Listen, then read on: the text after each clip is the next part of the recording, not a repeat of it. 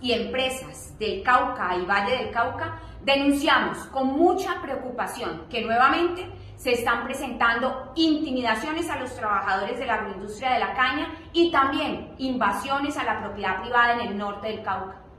Esta situación se registra desde hace seis días en tres predios de Miranda que nunca habían sido afectados por invasiones y donde desde el pasado miércoles se han intimidado a los trabajadores, destruido cultivos y construido cambuches. Condenamos rotundamente estos hechos y hacemos un llamado urgente al gobierno nacional para que en el marco de las vías institucionales realice acciones inmediatas para restablecer los derechos al trabajo, a la movilidad y a la propiedad privada y se evite que se produzcan ataques contra los trabajadores y la comunidad.